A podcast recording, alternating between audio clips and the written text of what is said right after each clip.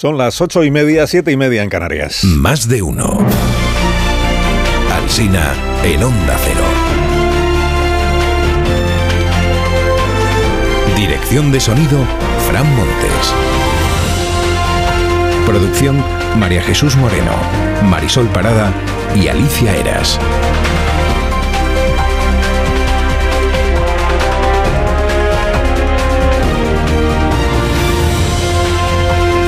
Las seis, desde las seis acompañándoles, contándoles cómo está empezando esta nueva jornada y si usted lo desea, pues en cualquier momento desde ahora y hasta las 12 y 20, pues nos va a encontrar aquí.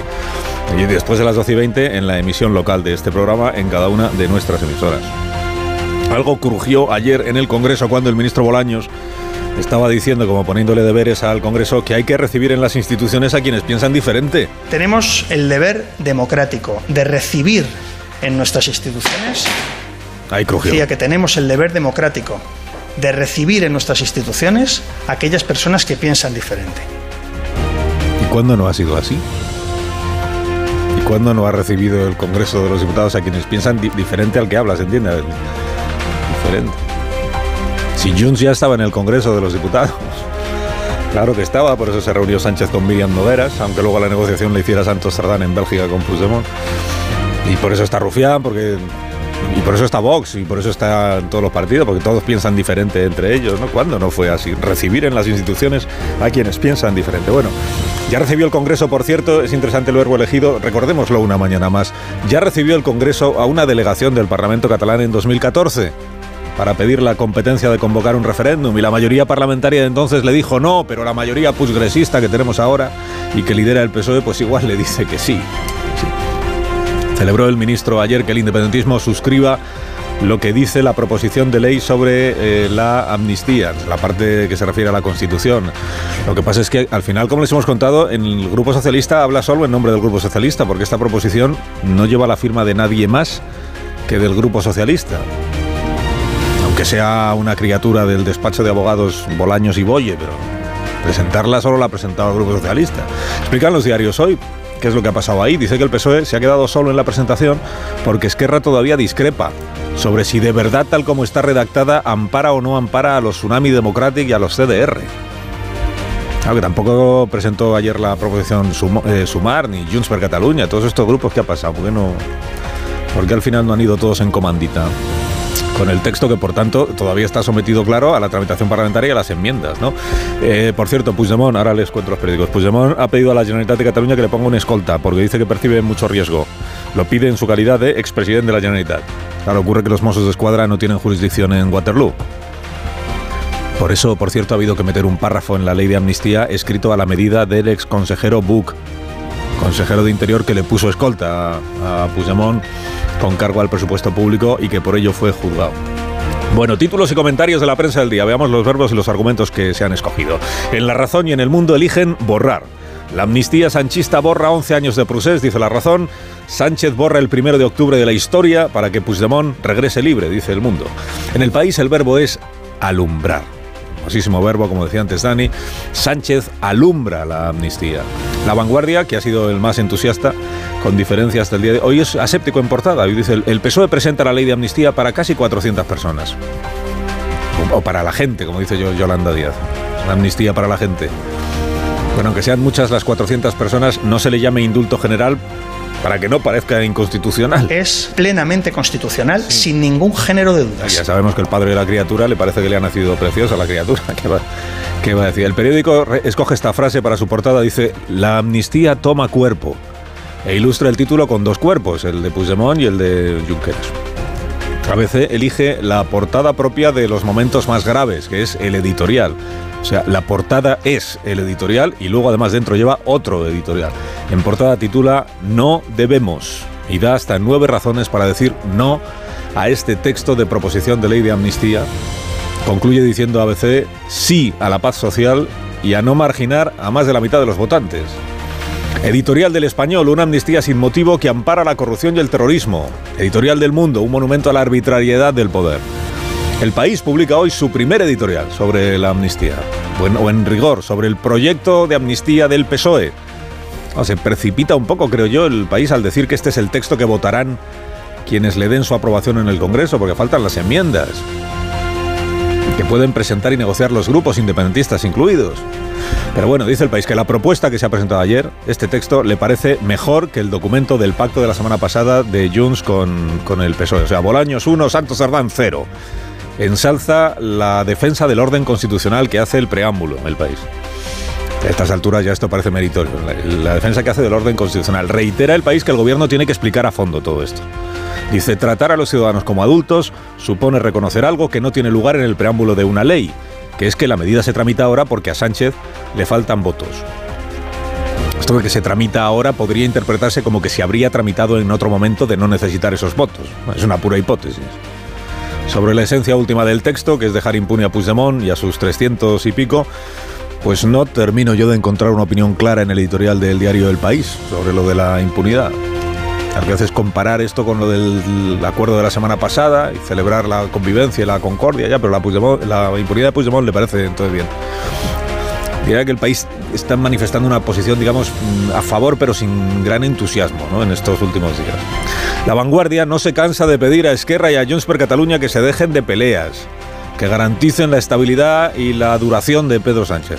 El editorial de hoy elogia el tono de la proposición de ley en contraposición con el del pacto firmado por el PSOE y Junts, y lo hace con este curioso argumento, dice la vanguardia. Se nota que los socialistas han tenido una participación central en el redactado de la proposición de ley. Dices, en el redactado de la proposición de ley sí, y en el texto de su propio acuerdo con Junts no tuvieron participación los socialistas. Ignacio Varela da sus razones contra la amnistía hoy en el mundo. Eh, leo la quinta de ellas. Dice, estoy en contra porque hay que ser demócrata antes que socialista. Y aquí no veo progresismo, sino involución democrática. En el Confidencial nos recuerda Martí Blanc que Sánchez ya fue investido una vez con el apoyo de Puigdemont. Fue en la moción de censura del año 18. Entonces fue a cambio de nada. Y ahora es pagando honorarios abultados. El precio es cada vez más elevado. Dice el articulista que de los tres ámbitos de examen posible, que son el jurídico, el moral y el político, él entiende que este último es en el que mayores flaquezas presenta el PSOE, cuyo cambio de parecer le convierte en un partido veleta y nada fiable, sujeto únicamente a las necesidades de su líder. Cuartango, en ABC, objeta el ropaje legal con que se ha envuelto la transacción de los siete votos. Dice es una ley en provecho propio y no en el interés general. La democracia, por ello, es más débil hoy que ayer, sostiene Pedro. La Salle aconseja a Feijó, en el país, brindarle a Sánchez sus 137 diputados como un seguro de estabilidad, ofreciéndole la abstención en la investidura a cambio de que renuncie al acuerdo con Junts. Dice que así conseguiría Feijó aislar su relato de, comillas, la turbidez madrileña. La turbidez madrileña. Pero ¿cómo va a renunciar Sánchez ahora a, a, la amnistía, ahora que ha descubierto que es la manera de solucionar el conflicto político para siempre? ¿Cómo va a renunciar a eso un presidente? Víctor Lapuente propone hoy un test a sus lectores. Dice, eh, imagina tu lector que tras las elecciones de 2035 fueran el PP y Vox quienes se desdijeran de todo lo que habían prometido y apoyaran amnistiar a un ultra expatriado en Bruselas y a otros cientos de ultras como él involucrados en altercados para hacer posible la investidura del líder del PP con el argumento de que así se pacifica Castilla. Si tienes la misma opinión de esa amnistía que de esta de ahora, entonces tienes criterio propio. Si no, entonces repites lo que dice tu partido político. Y en ese caso, dice Víctor, no intentes dar lecciones a quienes sí tienen criterio propio. Nacho Alarcón en el Confidencial ha leído la newsletter de Político en Bruselas, que se hace eco de las protestas de jueces y fiscales en España contra los planes del presidente. Se lee en esa newsletter, mientras en Bruselas Sánchez insta a las capitales ricas a mostrar solidaridad redistribuyendo riqueza, en España acepta que Cataluña se quede con el 100% de los impuestos, que no se entere el canciller Scholz. En el periódico de España cuenta Isabel Morillo que el sindicato vinculado a Vox, que convoca huelga general, representa al 0,06% de los trabajadores españoles. En La Razón, recuerda Maite Pagaza Urtundúa que el sábado que viene está convocada una nueva manifestación en Madrid, el colectivo Foro Libertad y Alternativa. Tenemos la posibilidad, dice Maite, de generar juntos un tsunami, este de verdad democrático. La mayoría de votantes socialistas no puede querer lo que Sánchez trae. Para el diario.es concluyo lo más relevante es que el PP sube el tono contra Sánchez y escala a Europa el conflicto por la amnistía. Javier Pérez después de haber leído el texto, se reafirma en la constitucionalidad que ya afirmó antes de que hubiera texto. Y bueno, hay otro nombre propio del que ahora hablaremos, que es David Cameron, todos los días. David Cameron. Escribe José María Areiza en ABC, dice, Cameron es un ludópata no diagnosticado que se jugó a una carta del futuro de su país en un referéndum innecesario. Titula su columna, esto era un chiste de Eugenio, con eso de, es que no hay nadie más.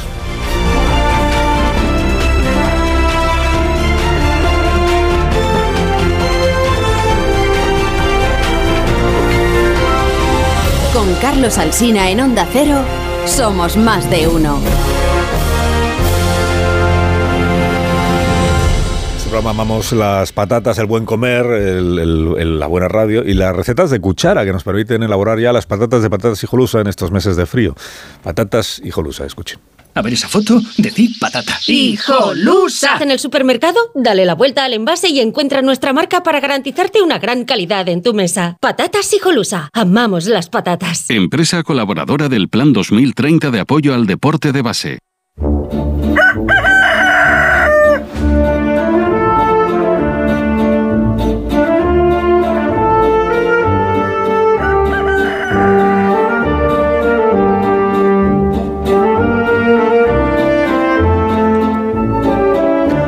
del Gallo La Torre, como algunas mañanas a esta misma hora. Buenos días, Rafa. Oye, a ver si va a terminar Zapatero de ministro de Exteriores de España, ¿eh? que si se trata de reciclar malos primeros ministros en cancilleres. Buenos días, buenos días, Alsina. La gran mentira de esta ley, la de amnistía, está en la exposición de motivos y es la que dice que el motivo es el interés general. Prueba de la falacia es que hasta que estuvo redactada no hubo una fecha de investidura para Pedro Sánchez. Ya se conoce el texto, con lo que ya se puede decir con toda autoridad lo que ya sabíamos. Es una compra de votos a cambio de impunidad. Si tendrá mala conciencia el legislador, que esta es la ley de cuantas se hayan redactado que dedica más espacio a defender su propia constitucionalidad. Es que derrocha párrafos y párrafos y párrafos y párrafos en convencer al personal. Oiga, que esto es constitucional. Hombre, pensábamos que toda ley tenía vocación de constitucionalidad, pero es que esta se declara más constitucional que la Constitución. Por eso es más larga la exposición de motivos, es decir, la exposición de excusas, que el propio articulado. Pero espera, que ahí viene la otra novedad. Hay una cláusula antisupremo de dudosísima legalidad que dice que pretende evitar que cualquier medida cautelar retrase, demore o suspenda la impunidad de Puigdemont y sus cómplices. O sea que la ley brinda impunidad y luego la blinda contra los tribunales.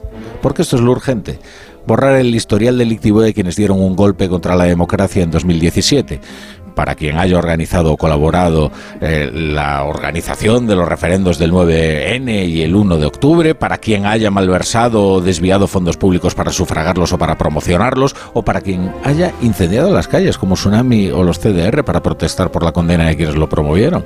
Concluye La Torre, concluye. Pues concluyo que mira que no habrá malversadores en la cárcel, ¿eh? Pues esta ley dice que se corrompieron por los motivos equivocados. Si lo hubieran hecho por la República Catalana, pues otro gallo les cantaría. Que tengas un día estupendo. Eh, La Torre a las 7 de la tarde te escuchamos. De nuevo, gracias por madrugar con nosotros. Es mi trabajo. Oye, invita a la ministra, invita a la ministra de Defensa, que el 5 de septiembre no, no podía valorar lo de la amnistía porque no, no sabía de qué estábamos hablando, qué decía el texto, pero ahora ya, ya podrá. Me lo prometió, así que sí. eh, a ver, siempre está invitada, pero, pero por supuesto le recordaremos cuál es su compromiso. Aquí también está siempre invitada. Siempre. Adiós, Y a ver si Borrell no se le consume la legislatura sin opinar, ¿eh? Adiós, Rafa. Hasta luego, Se hasta acabó luego. tu tiempo. Adiós, Rafa. Vaya a ser que se quede con los Callahan. Hola, Marisol, ¿cómo estás? Buenos días, Buenos es días. que es mi tiempo y además también el vuestro, porque sabéis que caminar es el mejor deporte, pero para que puedas disfrutar de tus paseos, no te olvides equiparte con los zapatos adecuados, los Callahan, que están diseñados para caminar, pensados para ofrecerte en tu día a día la máxima comodidad, estabilidad y amortiguación y una experiencia única al caminar. Cuida la salud de tus pies con Callahan Adaptation, el zapato que se adapta al pie y a tu forma de caminar, fabricados en España por expertos artesanos, a la venta en las mejores zapaterías y en callahan.es. Tecnología, diseño y confort a buen precio. En tertulia, esta mañana aquí en Más de Uno, esta es la cadena Onda Cero, está Pilar Velasco. Buenos días, Muy Pilar. buenos días, Alsina. Muy buenos días, bienvenido David Jiménez Torres. ¿Qué tal? Muy buenos días. Muy bien, muchísimas gracias por tu interés, que sé que es sincero. Buenos días, Paco Maruenda. ¿Qué tal? Muy buenos días. Buenos días. También para Marta García Ayer. Hola, buenos días. Y para Amón Rubén, buenos días. ¿Qué tal, Carlos? Buenos días. Ya he dado los buenos días a toda España, a todo el mundo. Ya no me queda nadie. Buenos días. David Cameron, buen- eh, buenos días. Imaginas que ahora dice Good morning, David Cameron, que nos estará escuchando. Buenos días. Vamos a recordar algo de David Cameron. Bueno, David Cameron, los oyentes eh, lo, saben, ahora lo recordaba Rafa. David Cameron fue primer ministro del gobierno británico. En su momento protagonizó un gran éxito para el Partido Conservador porque permitió el regreso al gobierno del Reino Unido de ese partido eh, después de los años de gobierno del Partido Laborista, de Tony Blair y de Gordon, Brown. Gordon Brown. Y David Cameron pues, se convirtió en el líder, muy consolidado líder, de, y como primer ministro pues tuvo algunas iniciativas. La última que todos recordamos pues fue el referéndum del Brexit y la campaña que él mismo lideró. Vamos a escuchar este pasaje 21 de junio del año 2016. Brits don't quit. So as you take this decision, whether to remain or leave, do think about the hopes and dreams of your children and grandchildren. Qué bonitos discursos hacen los, los británicos. No se rinden, decía, cuando toméis esta decisión, hacedlo pensando en los sueños y en las esperanzas de vuestros hijos y de vuestros nietos. Dos días después, los británicos acudieron a las urnas y la historia, pues ya conocen ustedes cómo terminó. Sky News is projecting that the UK has voted out. British people have spoken and the answer is we're out. El Reino Unido se va de la Unión Europea. Ha ganado el Brexit. I think the country requires fresh leadership to take it in this direction. Va. But I do not think it would be right for me to try to be the captain that steers our country to its next no, lo contamos aquí en directo aquella mañana desde Londres. Se, se, va el Reino Unido de la Unión Europea y se va David Cameron de la presidencia del gobierno británico. Aquel día anunció que presentaba la renuncia en vista que había perdido el, el referéndum, había perdido la batalla que él mismo había dado. Bueno, pues eh, tanto tiempo después, ¿verdad? Ha pasado un, ha, llovido un poco desde el año 2016 y ayer, ayer, lo que se supo es que David Cameron regresa como ministro de Asuntos Exteriores. Él mismo dijo que habitual sabe que esto no es.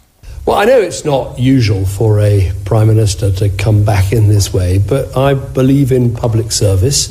The Prime Minister asked me to do this job, and it's a time where we have some daunting challenges as a country. Que no es habitual, dice que un primer ministro regrese, pero yo creo en el servicio público. El primer ministro Sunak me ha pedido que haga este trabajo y creo que tenemos enormes desafíos como país.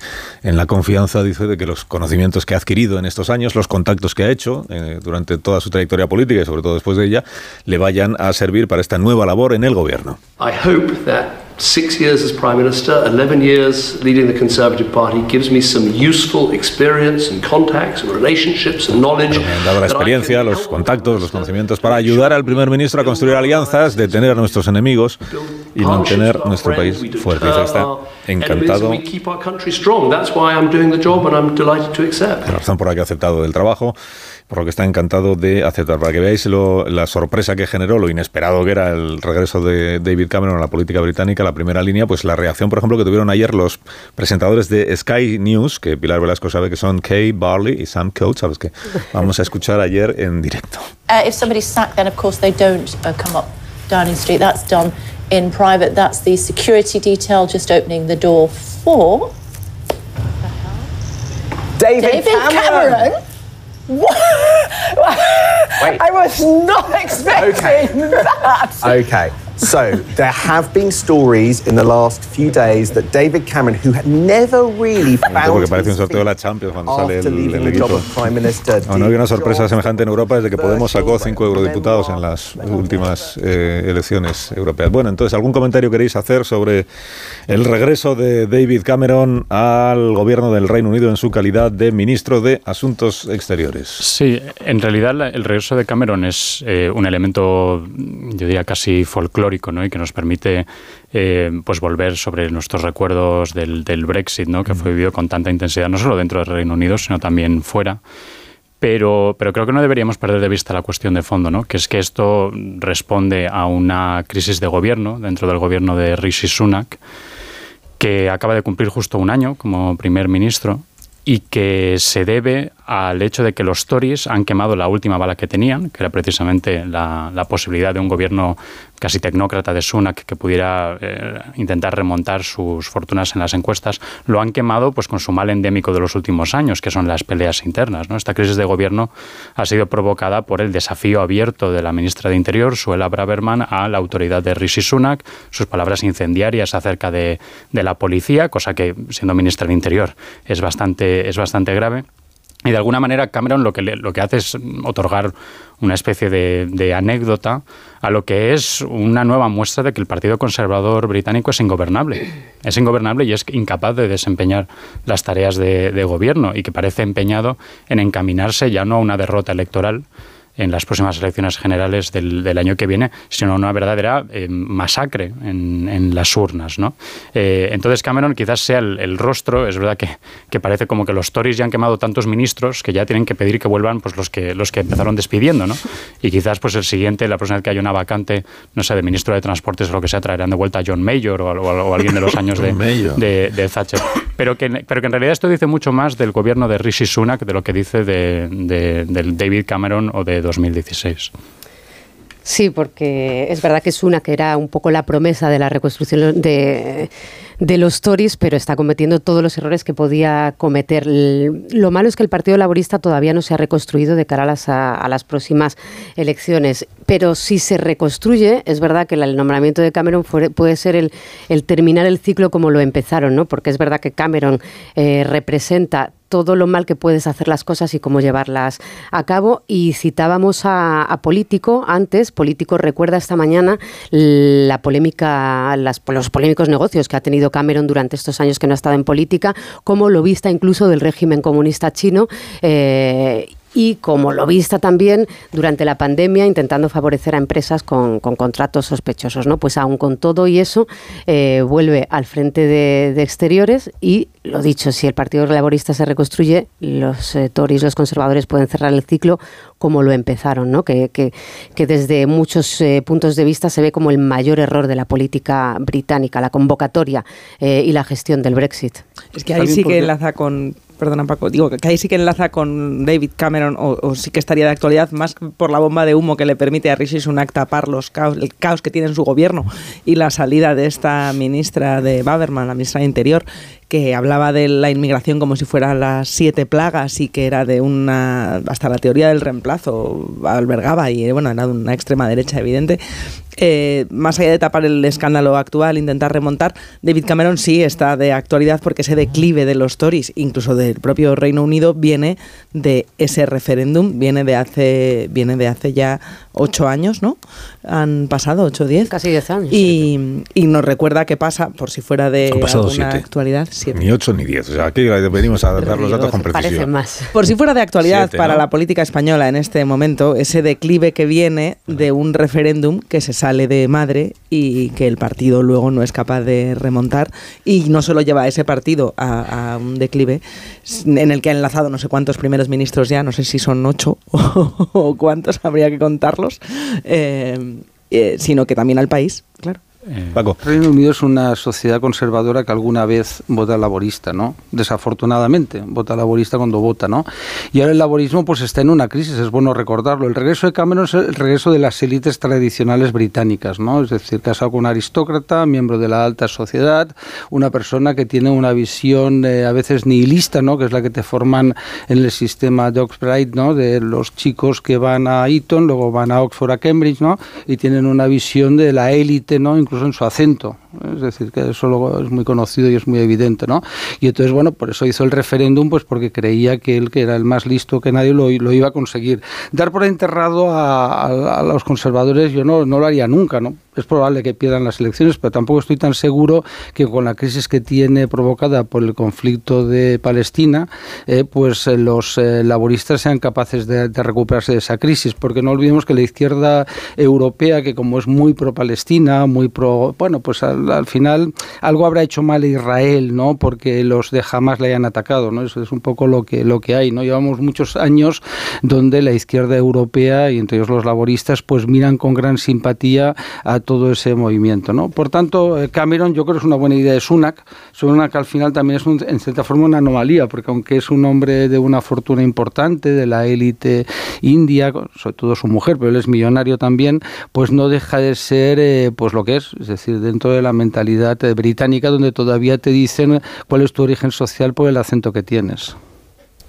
Solo apuntar los ahora en la última encuesta, al menos en, en octubre, los laboristas tenían un 47% de intención de voto y los conservadores un 23%. Eh, vamos, si los laboristas no ganan las próximas elecciones, sería creo que el, el, mayor desastre electoral de, de, la historia. Y lo que le decía Marta, de todas formas, del el, inicio del declive de los conservadores es una cuestión compleja, ¿eh? porque es verdad que yo creo que la inestabilidad interna del Partido Conservador eh, se multiplica por 200 después del referéndum del Brexit, pero también el partido consigue una mayoría absolutamente histórica en las elecciones de 2019, que son las que le gana Boris Johnson a, a Ay, ahora se me escapa el nombre del líder laborista, Jeremy Corbyn. Eh, es decir, la, lectura de qué es lo que han hecho bien y qué es lo que han hecho mal los conservadores, porque la tesis de Boris Johnson siempre era lo que hicimos mal, es mm. no abrazar lo suficiente el Brexit, ¿no? Y que eso es lo que hizo pues que Theresa May, por ejemplo, fuera una primera ministra históricamente eh, impopular, ¿no? Y es precisamente una de las cosas que lleva la inestabilidad ahora mismo en el Partido Conservador, que hay dos hojas de ruta muy distintas de cómo podríamos intentar sobrevivir a las próximas elecciones. Los que dicen que tenemos que volver más al tipo de, conservadurismo de Cameron o los que dicen tenemos que mantenernos en el conservadurismo populista de, Boris Johnson. Esa mayoría Tory vino en el pico también de la agitación populista, del miedo a al Brexit, cuando todavía es un sí es no es y cuando las negociaciones con Bruselas mm. igualmente tramposas. En realidad es el incorporar las tesis más extremas del UKIP, que mm. al final se ha quedado en nada, y cómo un partido extremo mm, lleva a los extremos a un partido conservador que, por otra parte, mm, hace ocho años no tenía nada de extremo. fíjate, rápidamente, Cameron, que precede a la victoria de Trump, ambos los ciclos en política antes, cuando cometías errores históricos como el de Cameron, o en Estados Unidos, como haber experimentado los republicanos la legislatura de Trump, vuelve Cameron y, oye, Trump está primero en las encuestas. Eh, se ha roto la tendencia de que, de que todo ahora se puede repetir. Bueno, el regreso, por ejemplo, de Aznar, al, eso no está... Hasta Puigdemont en se España puede repetir, En España esa tendencia... Mira, Puigdemont, hasta no repetir, si Ni el de, el de Zapatero, no sé. Igual nos da una sorpresa Sánchez cuando forme gobierno. Igual nos da una sorpresa. Ministro de Exteriores. Bueno, o, vicepresidente. Está hablando a Zapatero en algún, en algún lugar. Mm. Te está escribiendo Zapatero. ¿Te la radio, José, Luis. Se está postulando. Le está escribiendo José Luis. Un minuto enseguida contamos el dato de los precios del mes de octubre ya definitivo. Por favor, puedes apagar el teléfono móvil y, hablamos del asunto, del asunto que es la proposición. Ahora ya se puede hablar del asunto porque hay un texto, ¿eh? hemos estado Estamos autorizados. que nos reprochaban que debatíamos y no sabíamos de qué, pues ahora ya se puede debatir sobre el primer proyecto, eh, de, porque es una proposición de ley del Grupo Socialista. Eh, hay que entender, por tanto, que esto que ayer se presentó no lo secundan todavía ni Junts, ni Esquerra, ni Sumar, ni el PNV, ni el Bloque Nacionalista Gallego. Aunque ayer dijo el ministro Bolaños, pero todos van a votar a favor de este, este texto. Pero vamos, a día de hoy, esto por, por ser ya riguroso, a día de hoy el Grupo Socialista presenta un texto, una proposición, que es la que enseguida en este programa será objeto de debate. Ahora mismo seguimos. Más de uno en Onda Cero. Carlos Alsina. Más de uno en Onda Cero.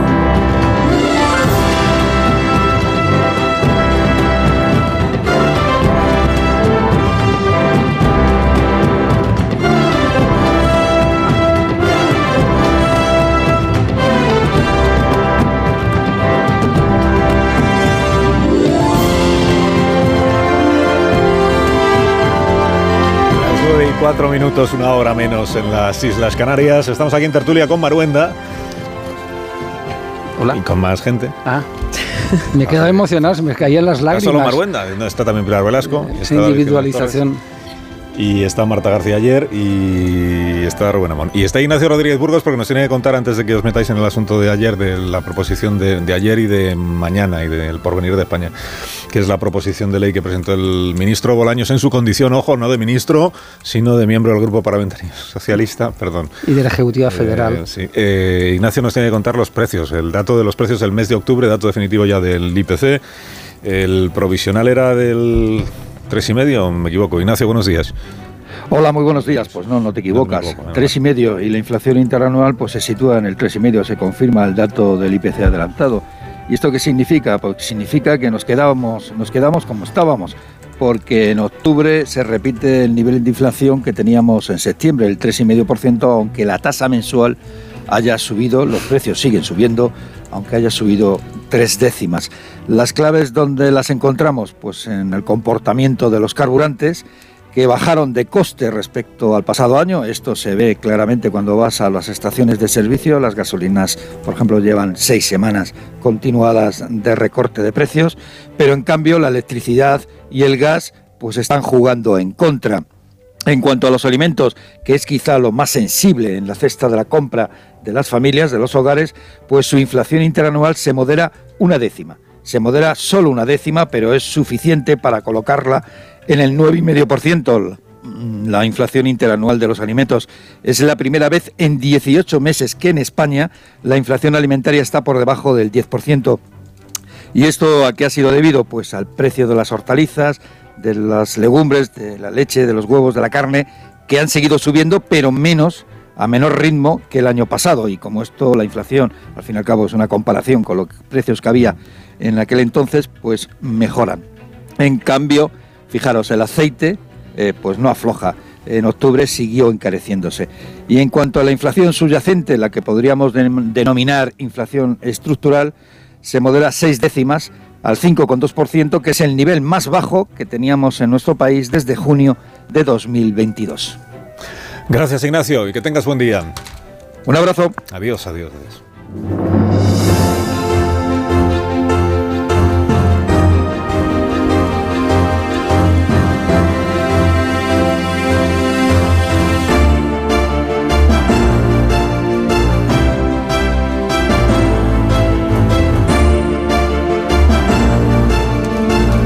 Bueno, tarde de ayer, el ministro de la presidencia, pero en su condición no de ministro, es que esto lo dijo él mismo para explicar por qué estaba allí. Dice, claro, el Grupo Socialista acaba de presentar una proposición en el registro de la Cámara. ¿Dónde está Pachi López? Que es el portavoz del Grupo y el que Socialista. Firma. Y el que firma, dice que defienda, que explique él su propio texto. Dice, no, comparece Bolaños, que es un diputado para mm, explicar cómo ha quedado redactado. Si no sabe derecho. No vaya a parecer que es un proyecto de ley del gobierno en lugar de una proposición de ley de los grupos del grupo del grupo parlamentario, entonces tiene que pronunciarse el Consejo del Poder Judicial.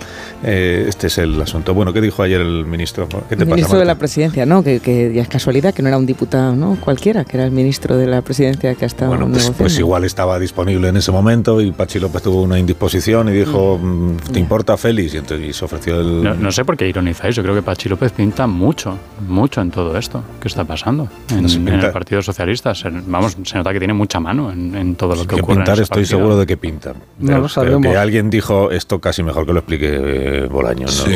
Pero bien, a a ver, yo creo que el pacto de, de Junts con el PSOE lo tenía que haber explicado Félix Bolaños y no el número 3 Santos Cerdán. Vale, sí era un pacto de partidos, pero oye, la ley de amnistía tiene tal empaque y dimensión que yo celebro que quien salga sea el ministro de Presidencia, con todas las consecuencias. que estaba haciendo la ley eh, sin contar con su Sí, porque es un proyecto del- Me parece mejor que, sa- que se ponga al frente el- Sí, la un cara del gobierno, del gobierno, si es que a que salga un es un diputado por ahí al... Es una Hombre, evidentemente es un proyecto Que- del que- gobierno del Partido del Socialista, gobierno, pero... Lo ideal es que ellos desmientan yo sus critiqué que propias no saliera mentiras. Félix Bolaños, yo alabo que haya salido Félix Es una Bolaños. escenografía. Hay una escenografía. Tú no puedes permitir. algo de lo que dijo el ministro de la presidencia.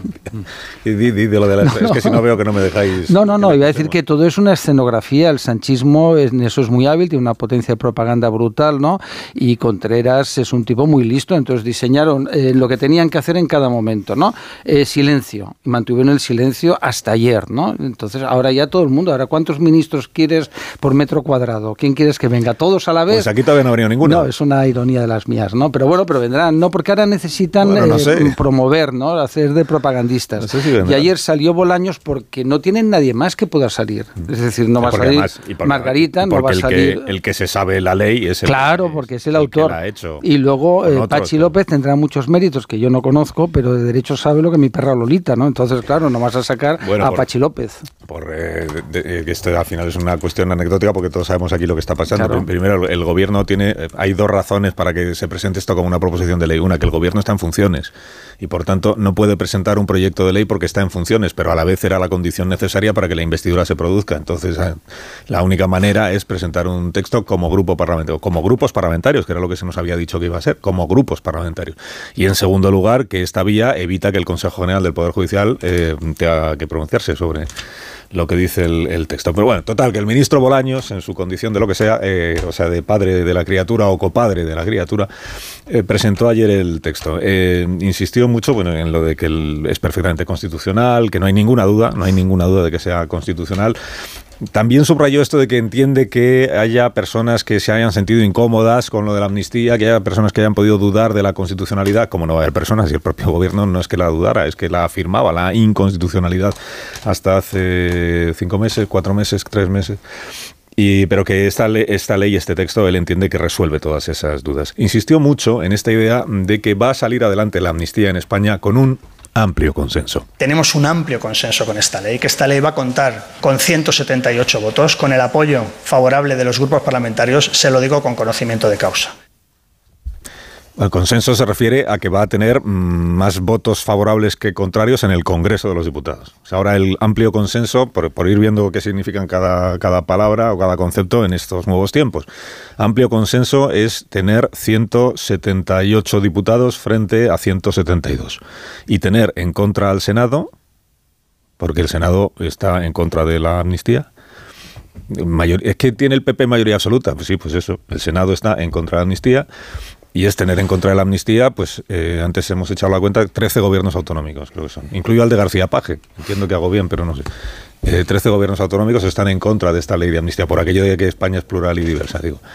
Eh, y aparte de las asociaciones eh, judiciales, la profesional de la magistratura, que es la mayoritaria, está en contra de la amnistía. La Jueces para la Democracia estaba en contra de lo del lawfare del otro día.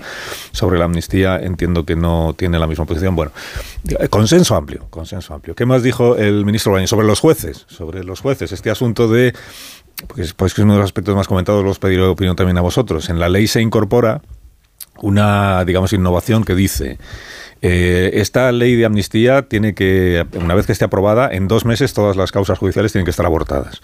Y aunque se presenten cuestiones de constitucionalidad, es decir, aunque un tribunal, por ejemplo el Supremo, presente una cuestión de una consulta al Tribunal Constitucional antes de ejecutar la amnistía, no pueden mantenerse las medidas cautelares. Es decir, tienen que levantarse todas las medidas cautelares, aunque se presente esa cuestión, que es una manera de decir, no se puede demorar la ejecución de la amnistía y los beneficios que trae para las personas que están incursas en procedimientos judiciales. Entiende el ministro Bolaños que eso, por supuesto, no significa que se reduzca la autonomía de los jueces y faltaría más y que además él está seguro de que los jueces les guste o no les guste la amnistía, estén a favor o en contra, todos ellos van a aplicar la ley. No tengo ninguna duda que en un Estado de Derecho como es España, los jueces aplican la ley y así será sin ninguna duda. Creo que además eh, la estudiarán, ahora tenemos eh, la tramitación parlamentaria y no tengo ninguna duda que todos los tribunales de nuestro país, todos los jueces aplicarán la ley y finalmente la ley de amnistía conseguirá el propósito buscado.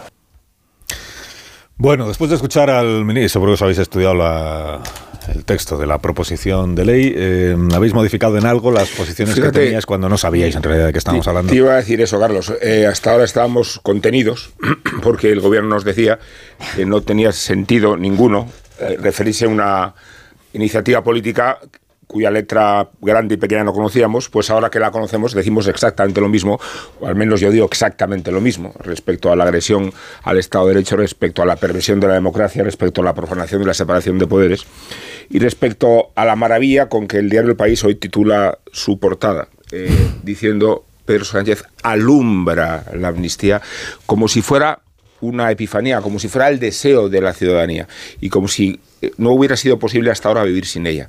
Yo creo que esta, este titular es, es, la mayor expresión del descaro y de la vergüenza que puede reconocerse hoy en la prensa respecto a, al grado de connivencia que ciertos sectores mediáticos han ofrecido a Sánchez como salvaguarda de esta atrocidad.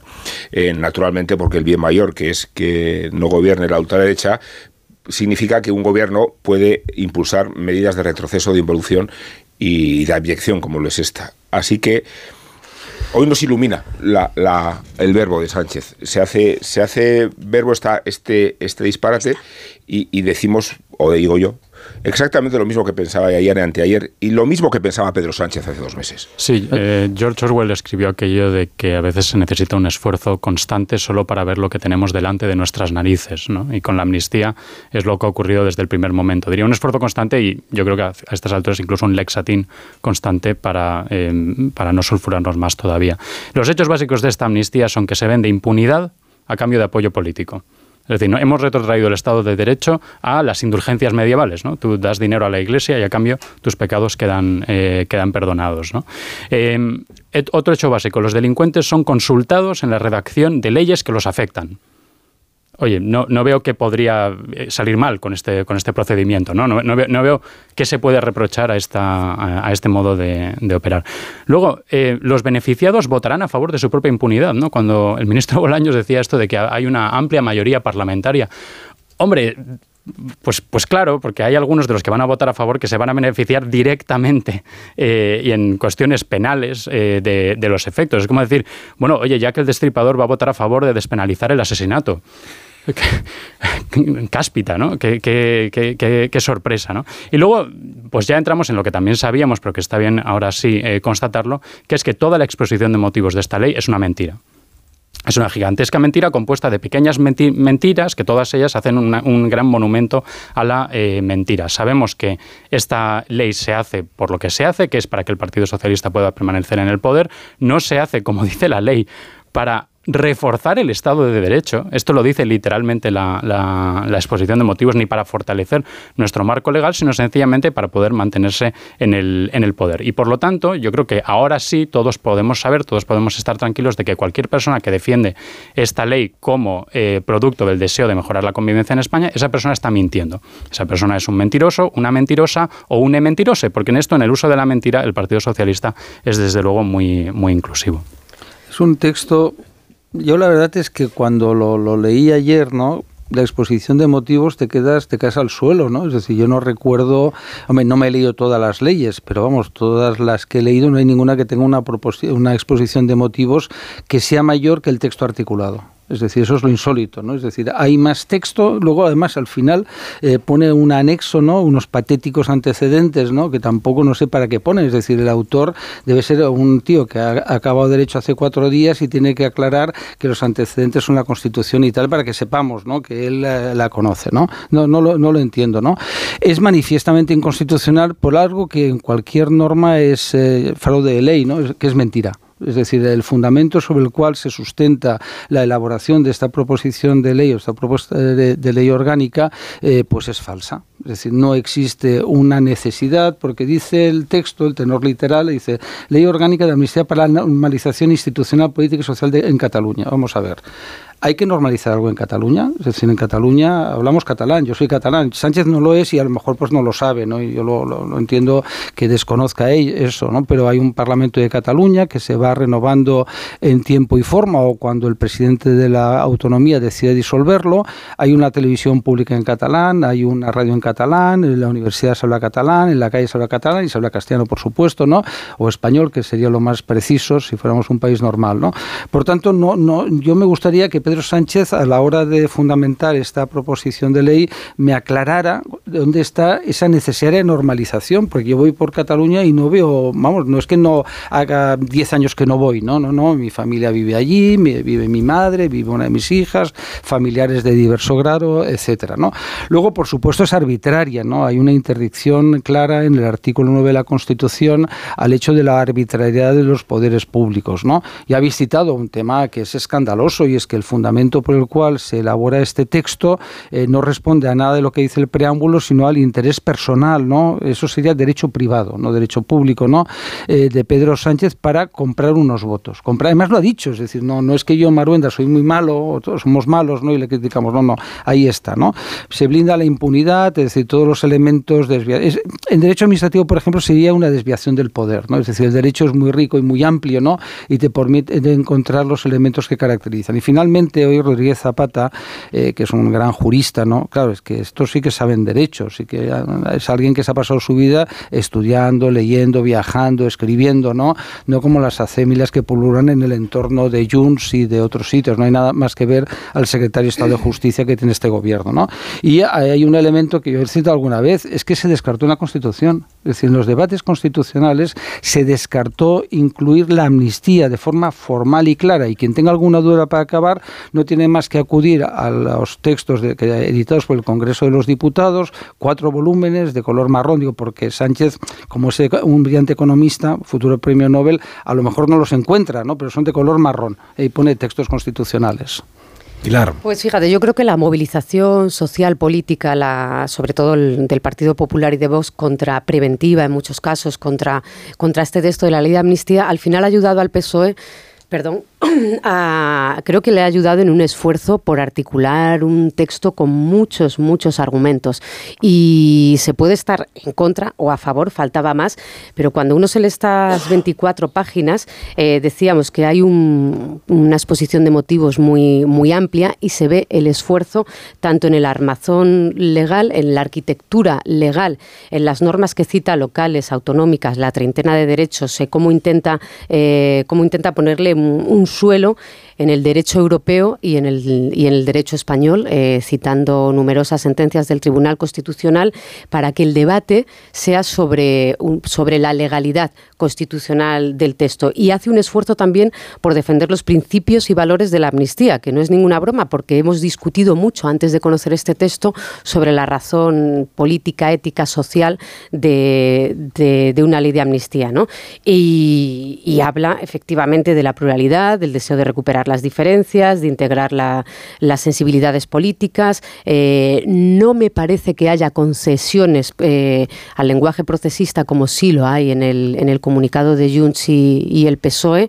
Por supuesto, y yo esto lo descartaba de origen, no hay ninguna referencia ni al lawfare ni a las comisiones parlamentarias, porque no puede haberlas, porque se han ajustado mucho a cómo se justifica el borrado de los delitos eh, de una época, de 2012 a 2013 más de 10 años, y describir muy bien el contexto político y excepcional y atarlo así a lo que puede ser el interés público, porque si no defines el interés público no puede haber ley de amnistía. Y fíjate, el, eh, ¿por qué sí me parece además que que esta propia ley de amnistía trae a los independentistas al, a lo que es la, legalidad y al debate constitucional, lo resume muy bien hoy uno de los autores de este texto, eh, Joan Ridao, en, una tribuna, y dice lo que dicen muchos constitucionalistas no independentistas. Dice, esta ley eh, no vulnera la separación de poderes, eh, esto también lo defiende el PSOE, de cuidado, la separación de poderes tiene que ir en los dos sentidos, que respeten los tribunales lo que se va a hacer en las Cortes y luego ya les tocará su turno a ellos, pero dice, no, esta, esta ley eh, es constitucional, no vulnera la separación de poderes, porque, como dice la propia Constitución, el Poder Judicial está sometido al imperio de la ley. La ley emana del Estado, con, no, no, termino, con ah, legitimación democrática y termino, y dice de Esquerra Republicana eh, actualizar de forma permanente la voluntad constituyente de 1978, que, es el Parlamento. Lo siento, a mí escucharles hablar de la reivindicación constituyente del 78 a quienes hicieron el proceso me parece que supone una diferencia. Disculpadme que tengo una, acuerdo con el texto, que tengo un invitado, que tengo un invitado nombre de Esquerra Republicana de Cataluña. Tengo un invitado al teléfono. Lo que no hay son concesiones. Tengo un invitado al teléfono, que es el eh, profesor de Derecho Constitucional. Agustín Ruiz Robledo para que nos eh, emita criterios sobre uno de, los aspectos de la ley que hemos del proyecto este que hemos mencionado antes. Agustín, buenos días. Buenos días, Buenos te, molesto solo un minuto, que es este asunto de eh, lo de las medidas cautelares. Es decir, el, el proyecto de ayer se presenta la proposición, eh, bueno, dice que esta es una ley singular, este verbo que también es un poco eh, frecuente, pero que en los textos legales lo es más que en nuestra vida cotidiana, que es lo de excepcionar. Es una ley singular que excepciona la aplicación de normas vigentes a los hechos acontecidos en un contexto determinado en áreas del interés general y que trae consigo, eh, deberá conllevar, dice, el inmediato alzamiento de las medidas cautelares que hubieran sido adoptadas, incluso cuando tenga lugar el planteamiento de un recurso o una cuestión de inconstitucionalidad. Es decir, que tiene que aplicarse en, en dos meses máximo, una vez que esté aprobada la ley, entre en vigor tienen que abortarse, digamos, las causas judiciales. Eh, se alzarán las citadas medidas cautelares incluso cuando tenga lugar el planteamiento de un recurso de una cuestión de inconstitucionalidad. Esto es, eh, desde tu punto de vista, eh, es, correcto? ¿Esto encaja en nuestro ordenamiento? Que una ley contemple dentro de la propia ley la excepción de que contra esta ley no se pueden demorar, no se puede demorar el alzamiento de las medidas cautelares? Sí, eh, bueno, cuando define, el preámbulo define a esta ley como una ley singular, es una de las pocas verdades que dice, ¿no? Eh, pero el, articulado yo lo veo constitucional en el siguiente sentido. una cuestión de inconstitucionalidad no suspende la eficacia, la, la vigencia de una ley. Pero normalmente las cuestiones de inconstitucionalidad en el ámbito penal que se han presentado han sido siempre en defensa de el, acusado. Pues recordemos, por ejemplo, cuando vinieron todas las condenas aquellas que ponían más pena al hombre que a la mujer, ¿no? Antes de dictar sentencia, el juez presentaba una cuestión de inconstitucionalidad y suspendía el proceso. Bien, era, esa interpretación era favorable al, ciudadano o al acusado. Ahora aquí, sin embargo, si no hubiera esa especificación de suspender las medidas cautelares, nos encontramos que un juez que va a dictar un archivo de un proceso, antes de dictar el archivo, presenta una cuestión. Por tanto, el que tiene el, pasaporte, eh, por ejemplo, tiene el pasaporte retirado, seguiría con el pasaporte retirado. Mm. Con, con lo cual, el efecto para ese ciudadano es que no se le aplica la ley. Lógicamente, para evitar, para evitar ese efecto, por ejemplo, por ponerlo algo muy evidente, Puigdemont no podría venir, ¿no? Porque el juez, antes de ordenar el archivo, presentaría una cuestión de inconstitucionalidad, y seguiría vigente su orden de búsqueda y captura. Entonces, para evitar esos efectos que en la práctica suponen que la decisión de un juez deja sin efecto una ley, pues se ha, se ha medido esto. Yo creo que la ley técnicamente es bastante buena, ¿no? Otra cosa que sea constitucional, pero a mí me parece que los juristas que lo han hecho tienen bastante nivel. Y respecto del, preámbulo o la exposición de motivos, que me decías que lo de la excepcionalidad es una de las pocas verdades que encuentras en la exposición, ¿qué, es lo que te parece falso de lo que ahí se dice? Bueno, es que acabo de escribir un artículo con 2.700 palabras. No me lo leas entero. no me atrevo, no me atrevo a leerlo entero, ¿no? Pero pero mm, hace muchas afirmaciones a medias. Por, por ejemplo, con la he oído antes que se hablaba de la jurisprudencia del Tribunal Constitucional. Mm. Bueno, cita, cita un par de sentencias, una no he sido capaz de localizarla y otra la manipula claramente. Vamos, que cita la parte que le interesa, ¿no? Eh, cuando habla, cuando habla de, eh, del derecho comparado, pues lo mismo, ¿no? Es decir, es toda una serie de imprecisiones muy bien hechas, pero que si uno se toma la paciencia de, de leerlas, pues las puede ir una a una las puede ir desmontando, ¿no? Por supuesto, hay lo que he oído antes, que el, real la situación excepcional es los seis votos, eso lógicamente no aparece por ningún lado. Otra pequeña trampa se presenta como como proposición de ley y, el que y el que va y la defiende es nada menos que, un que el, el ministro por el ministro de presidencia, ¿no? Con lo cual nos están diciendo clara, claramente que han buscado una fórmula especial para saltarse las vías del proyecto del proyecto de ley, ¿no? Me estás está diciendo que cuando se citan eh, sentencias del Tribunal Constitucional como aval de que es constitucional una amnistía, en realidad lo que se hace es atribuirle al Constitucional eh, el criterio contrario al que en realidad estaba manifestando en esas sentencias. que se interpretan de tal manera que parezca que el Constitucional dijo lo que no dijo. Mm, Esta es tu opinión, sí. Sí, sí en, mi opinión es muy fácil. Nunca ha habido una, una ley de amnistía posterior a la, a la Constitución que amnistíe hechos posteriores a la Constitución. Por tanto, eso quiere decir que de principio, cuando el Tribunal Constitucional habla de la amnistía, tenemos que cogerlo eh, con, con pinzas, porque es que no, este esta es la primera vez que se presenta que se presenta una ley de, de amnistía posterior a la Constitución. ¿Qué es lo que pasa? Que si tenemos una ley de amnistía de 1977, como muy bien dice el preámbulo, en otra cosa que también es verdad, eh, la amnistía es un pacto constitucional, pero la ley de amnistía de 1977, no, no la amnistía como concepto para que yo la use cada vez que me falten siete votos, ¿no?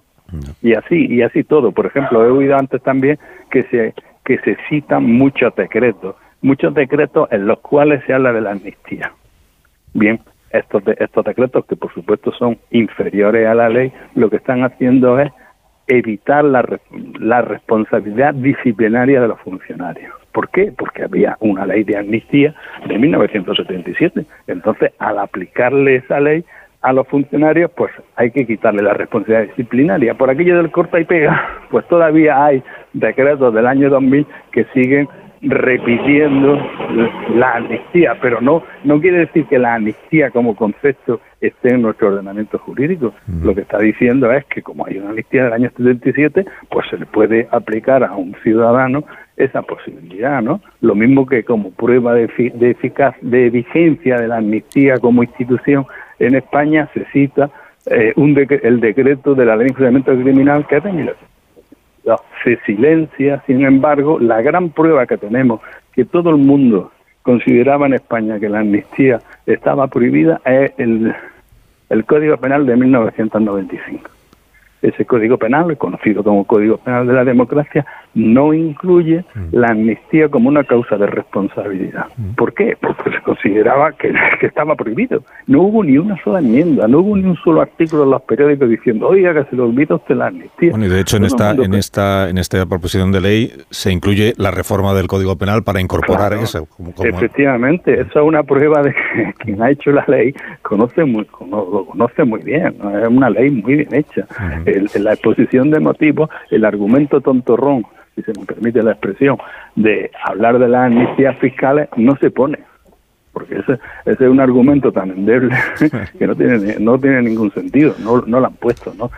se han concentrado en cinco, en cinco motivos que se pueden defender, pero, insisto, a mi juicio se defiende contando la mitad de la historia, ¿no? Cuando uno cuenta la otra mitad, pues ve que se caen.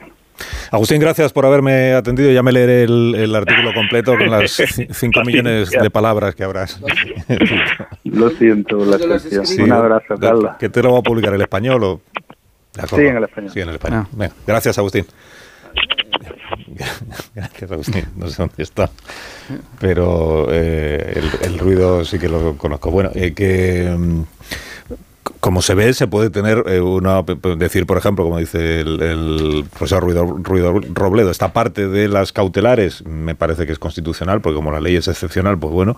Eh, y sin embargo, discrepo de la veracidad o, o, de que se ciña exactamente a lo que el constitucional en cada momento quiso decir, la interpretación que se hace en el preámbulo, en la exposición de motivos de lo que el constitucional dijo.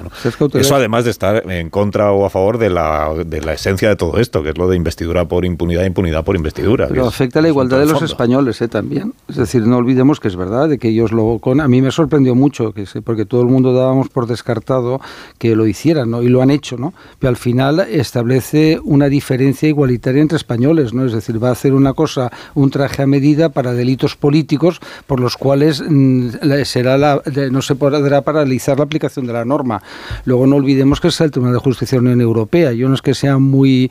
No, no soy especialista en derecho europeo, pero Mm, ahí hay un terreno también eh, complicado, es decir, incluso hay causas donde me explicaban ayer donde se ha producido una eh, actuación por parte de los jueces de no cumplir el ordenamiento eh, porque se atentaba a, los tratados europeos. Es decir, que esto va a ser un lío enorme.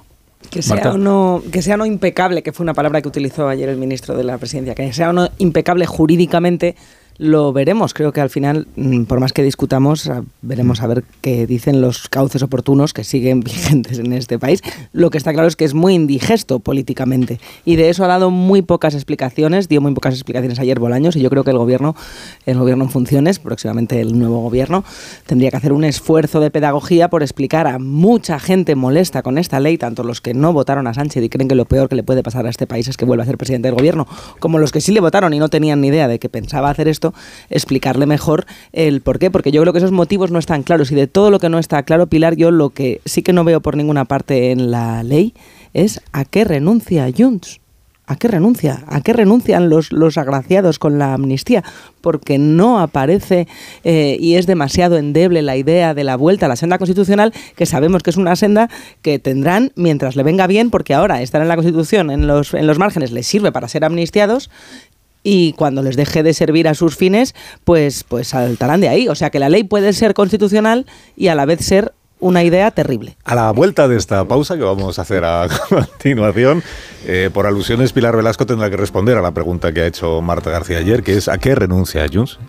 Y David Jiménez Torres también tendrá tu... Y yo también. Tú ya veremos. Claro, ahora todos. Tú ya veremos. ni que fuera una tertulia. Tú ¿verdad? ya veremos. Ahora, Ni que fuera una tertulia. Ahora, Vale, vale. Tertulia ordenada. Por eso pedía el turno. Un minuto. No te ha sido concedido todavía. Piénsatelo en la pública. verá, trabájatelo. Piénsatelo en la publicarlos.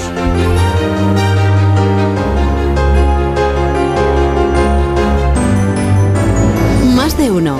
Onda Cero. Carlos Alsina. 17 para las 10, una menos en Canarias. Eh, por orden, mm, Pilar Velasco, David Jiménez Torres. Y Venga, ya veremos si da tiempo que Amón diga algo. algo Podemos. más. Venga, eh, Pilar, la pregunta, recuerdo que planteó Marta es... ¿Qué eh, pasa con Junts? ¿A qué renuncia Junts por Cataluña? A ver, co- en, la- en una ley de amnistía yo creo que no hay un capítulo de pe- perdones, disculpas y qué vamos a hacer a partir de ahora. Eso tenía que estar en el, en el- en el comunicado.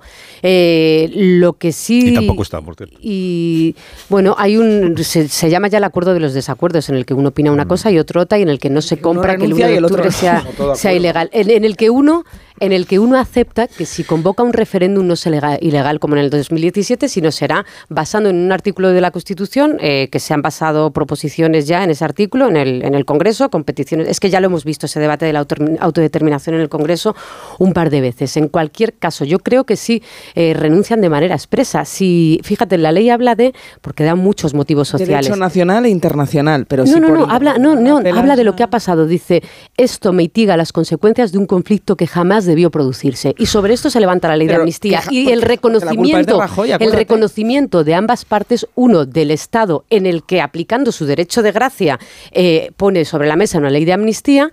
Y quienes provocaron un movimiento de secesión rompiendo la convivencia de la sociedad catalana Sí. y vulnerando las leyes, eh, aceptan no volver a hacerlo en este Pero, uno Pilar, que lo que expresamente el como Esquerra es que los que Republicana rompieron la y convivencia otro, fueron los que y aplicaron el otro- y 155. otro comprometiéndose a utilizar la Constitución si plantean una- un, un ejercicio de autodeterminación, que es que eso está contemplado en nuestra eh, ley. Lo que pasa es que no. léelo como lo están leyendo los independentistas. Es justo lo contrario. Los independentistas están diciendo los que rompieron la convivencia fueron los del gobierno de España que nos oprimen, que no dejaron que la gente votara porque vuelven votar. Es que y sí, ese es que es si la no hubiera- del conflicto. claro, es y es está- más, el pacto que se rubricó la- la- el otro día. Vuelvo, lo- la ley lo de amnistía también da un argumento sobre eso. Dice, tenemos que llegar a la convivencia de estas dos sensibilidades. Reconoce las dos sensibilidades. No se puede borrar parte de la sensibilidad de la sociedad catalana. No, lo que, no puede se puede ser decir es que es la sociedad catalana, porque son unos Pero cuantos aquí no dice que es la sociedad catalana, dice unas, unos hechos que no debieron producirse jamás, que rompieron la Pues sociedad catalana y pone unos culpables. jamás. Si no hubiera unos culpables, si nadie hubiera violentado la Constitución, no existiría un Eso derecho no de gracia en la ley de amnistía. No es un derecho de Sí, gracia. Sí, dice, bueno, violentado la Constitución lo digo yo, pero dice, pero, dice- vulnerar las leyes, pero dice vulnerar las leyes. Y además cita Parlament, Gobert y dirigentes de entonces, cita a todos los actores. Esta ley de amnistía, les señala directamente. Sí que está haciendo en esta ley de amnistía el, el grupo socialista un relato más ajustado a lo que consideramos todos los constitucionalistas y sí que coloca a quienes vulneraron la ley en el sitio en el que yo a ti te perdono bajo mi derecho de gracia y digo No que estoy es describiendo eso. estoy describiendo Pide el perdón texto el Estado, no está perdonando, está pidiendo perdón. pero está mira- yo no, veo, perdón. yo no veo aquí en ningún sitio, Rubén, que Bueno, pues ese el salto Estado conceptual pide perdón es el eh, salto por los con- hechos, bueno, pues, por los hechos cometidos. significa No lo dice, Amnistía no lo dice. significa eso. Amnistía No, significa No significa eso, el- Indultar explica, se significa- puede estar de acuerdo, pero utiliza otros argumentos. indultar Según el significa pedir perdón. Según No. el texto, lo que dio lugar a la intervención de la justicia, que es de lo que va la amnistía, es de extinguir las responsabilidades penales, por tanto es del ámbito eh, penal y judicial. Dice, lo que dio lugar a la intervención de la justicia fue la tensión institucional. Estos hechos comportaron una tensión institucional que dio lugar a la intervención de la justicia. No, la, inter- la justicia no interviene cuando hay una tensión institucional. Tensión institucional hay todos los días en España. Interviene cuando hay eh, una comisión de delitos o de presunto, una presunta comisión de delitos. Por eso intervino la justicia. Bien, eh, O sea, el fiscal general del Estado, cuando presenta su querella, que por cierto voy a recordar un día más que la presentó el 30 de octubre, 30 de octubre del año 2017, el referéndum había sido el día 1 y la proclamación de la independencia fue el día 27. O sea, qué tiempo tuvo Puigdemont y Junqueras para no hacer lo que acabaron haciendo. La querella es del día, 20, el día 30 de, de, octubre y es por la comisión de presuntos delitos, no porque se hubiera producido una tensión. La tensión se produce pues, constantemente entre las instituciones, como estamos viendo estos días, sin que eso justifique una... Bueno, eh, David, quería decirlo. Sí, no, está bien lo que has precisado porque precisamente tanto en el acuerdo del PSOE y Junts y en esta ley se, se da a entender que lo que ha agravado la crisis o el conflicto, lo que queramos llamarlo en, en Cataluña, son las acciones judiciales, cuando es precisamente al revés. Las acciones judiciales son respuesta a las decisiones por parte de la élite política catalana de seguir adelante con el proyecto del referéndum de independencia. Es decir, todas las decisiones judiciales que ahora se están borrando son reacción a esas acciones y por lo tanto esas acciones quedan, quedan impunes. Puigdemont ha renunciado a una cosa, eso es cierto, ha renunciado a ir a la cárcel. Esta es la renuncia fundamental que ha eh, realizado Junts en este en esta cesión y yo es verdad supongo que y a ser el hemos, hemos de llegado república inventada. David también ha renunciado a eso. Sí esto, es como decir que un pretendiente, no, no, no pretendiente carlista ha renunciado a la legitimidad de don Carlos María Isidro sabes de, de decir no es que estaban. es que renuncia renuncia a ser presidente de una de una ficción no eh, luego el, el argumento realmente creativo de que los que se tiran todo el día diciendo lo volveremos a hacer están renunciando a volver a hacerlo, pues de nuevo, esto es como lo de ¿a quién vas a creer? ¿A mí o a lo que, a lo que ven tus ojos? ¿no? Y luego sobre la cuestión de la de la, la, la propia ley ¿no? y su exposición de motivos. A ver, eh, Moby Dick es, un, es, una novela muy detallada, muy larga, eh, contiene muchísimas páginas, eh, la, las recordaréis sobre ballenas, los distintos tipos de ballenas, los distintos sí. tipos de barcos. Está muy, docu está muy documentada, es muy, me gusta está muy documentada sobre todo, es, es, muy creativa. Pero hay algún momento en el que tenemos que decir, bueno, pero sabéis todos que el Pequod no existió, ¿no? Sabéis todos que esta ballena blanca no, no, no es verdad, que esto no es un texto que esté hablando de una verdad, ¿no? Eh, entonces, si damos, eh, si damos todos por hecho que es una ficción, entonces podemos seguir hablando de las maravillas de la técnica literaria de Melville y de lo sí. interesante que es, eh, que es Moby Dick. Ahora bien, cuando no estamos hablando de una novela, sino de un texto legal, yo creo que lo de tratarlo, de señalar su aspecto ficticio, no tiene que ser una cuestión menor, sino que tiene que ser lo primero que digamos.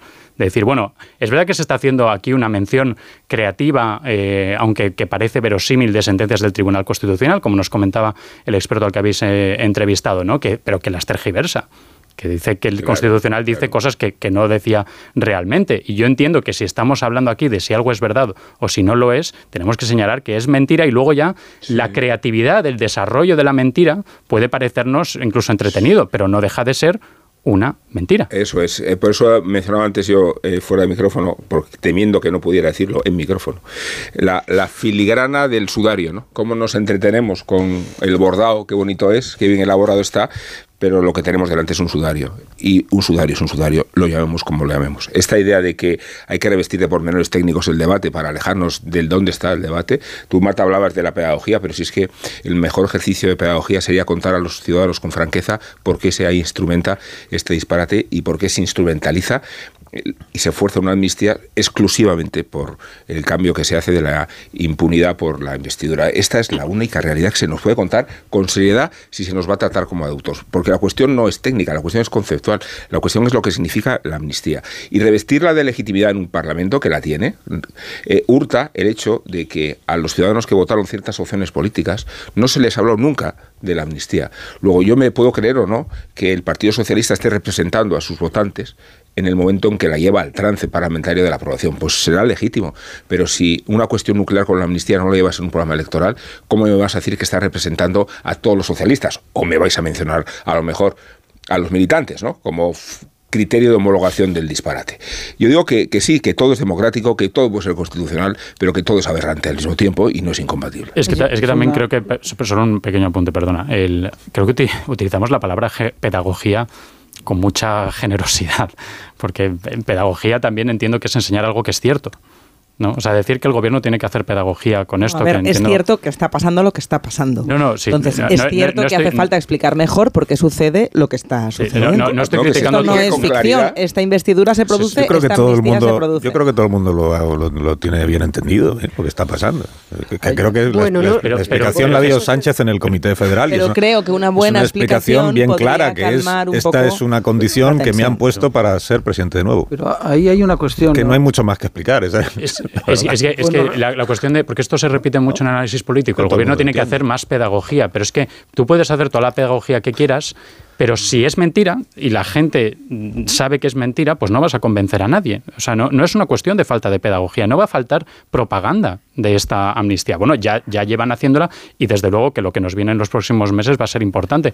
Pero si tú lo que estás diciendo es algo que la gente dice, es que yo sé que no es verdad, Da, da igual los, las toneladas de oratoria que, que derroches para, para intentar explicárselo a la gente. La gente Lo va a que decir, trataba yo de sé hacer que no como es adulta Estás- estás ayudaría y- a crispar la mente. Es, es que es el mismo error que cuando se habla de la sociedad catalana. No, no toda la sociedad catalana. De hecho, el principal, eh, para mí, eh, er- error no condena a Puigdemont es haber, y a Esquerra es haber roto la sociedad y la convivencia catalana. No, la gente no piensa que esto es una mentira. Parte de la gente piensa que es una mentira. Desde los dos sitios, desde quien defiende la ley de amnistía y desde quien está en contra, se está generalizando como si fuera una, como si, como si fuera una sola sociedad. Y aquí hay dos visiones que tienen que estar en, en discusión y me parece sana la discusión, pero termino, me parece bien que Rubén diga la legitimidad de un parlamento, Sí. porque a mí lo que me parece Sí, más sí, preocupante de los no- últimos días es que se estaba colocando el debate en la deslegitimización de las propia, de la propia proposición de ley en las Cortes, si como si ni siquiera fuera el dicho- sitio para discutirla que- como si la separación de poderes no pasara por esa discusión Hay parlamentaria. terminar. Hay dos, dos Hay visiones, dos visiones sobre si uno más uno son dos.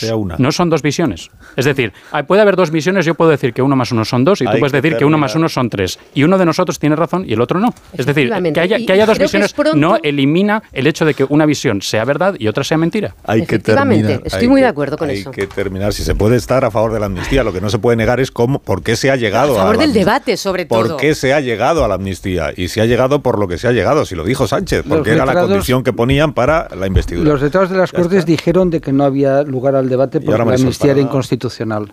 Así Y devolvieron y dijeron aceptaron la Y el tramitación. ministro de Justicia El texto y el- de 2021. y el ministro Bolaño. Y Pedro Sánchez. No, y el término amnistía es decir, Bueno, Marisol Parada, unos Callahan, que estas personas deben marcharse. Para que salgan a caminar y disfruten del mejor deporte, pero para que puedan disfrutar de sus paseos, no deben olvidarse de llevar los zapatos adecuados, los Callahan, que están diseñados para caminar, pensados para ofrecerte en tu día a día la máxima comodidad, estabilidad y amortiguación y una experiencia única al caminar. Cuida la salud de tus pies con Callahan, fabricados en España por expertos artesanos, a la venta en las mejores zapaterías y en callahan.es.